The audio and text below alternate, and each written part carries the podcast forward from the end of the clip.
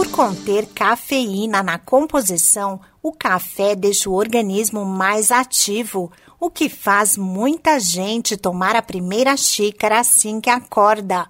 Além do efeito estimulante, o grão possui compostos antioxidantes, vitaminas e minerais que promovem diversos benefícios. Bastante popular no país, o café ocupa o segundo lugar em consumo, atrás apenas da água, informa a Associação Brasileira da Indústria de Café.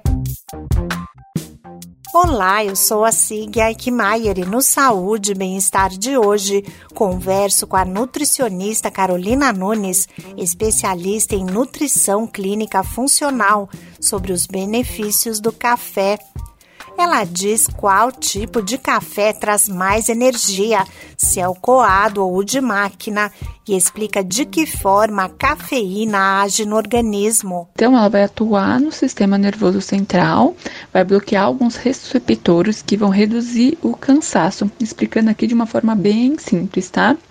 E aí faz com que a pessoa se sinta com mais energia, maior foco e disposição durante o dia. Por isso que muitas pessoas gostam de acordar tomando um cafezinho ou tomar um café após o almoço, que é o horário que normalmente vai dando um cansaço. Já as melhores formas de consumir o café, se é de máquina ou coado, os dois vão ter benefício, tanto o coado como o expresso, né, que são os de máquina. Porém, em termos de quantidade de substâncias antioxidantes e até mesmo de cafeína, o café expresso acaba tendo maior quantidade, então ele acaba ganhando, vamos dizer assim. E se você moer o grão na hora e em seguida fazer o café, com certeza esses compostos vão ser ainda mais preservados tá? Mas qualquer tipo de café vai trazer algum benefício. Mas apesar dos benefícios, o café pode causar insônia e quem apresenta sensibilidade à cafeína deve evitar a bebida. Alerta a nutricionista Carolina Nunes. Se a pessoa reparar algum efeito desagradável, como irritabilidade, insônia, é, aceleração nos batimentos cardíacos, né, que é a taquicardia, é, deve reduzir essa dose ou até evitar tomar.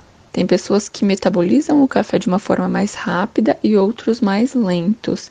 Então, se você tomar o seu café ali por duas horas da tarde, três horas da tarde e ainda assim tiver insônia, pode ter relação com esse café, sim. É, agora, tem pessoas como metabolizam mais rápido, pode tomar o café que à noite vai dormir bem.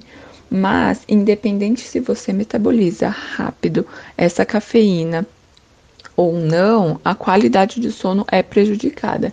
Então, a recomendação é que o, o consumo máximo ali do café seja em torno de duas a três, até três horas da tarde e depois que seja substituído por bebidas mais calmantes. Algumas dicas da especialista para ter uma boa noite de sono são tomar chá de camomila, erva cidreira ou folhas de maracujá. Esse podcast é uma produção da Rádio 2.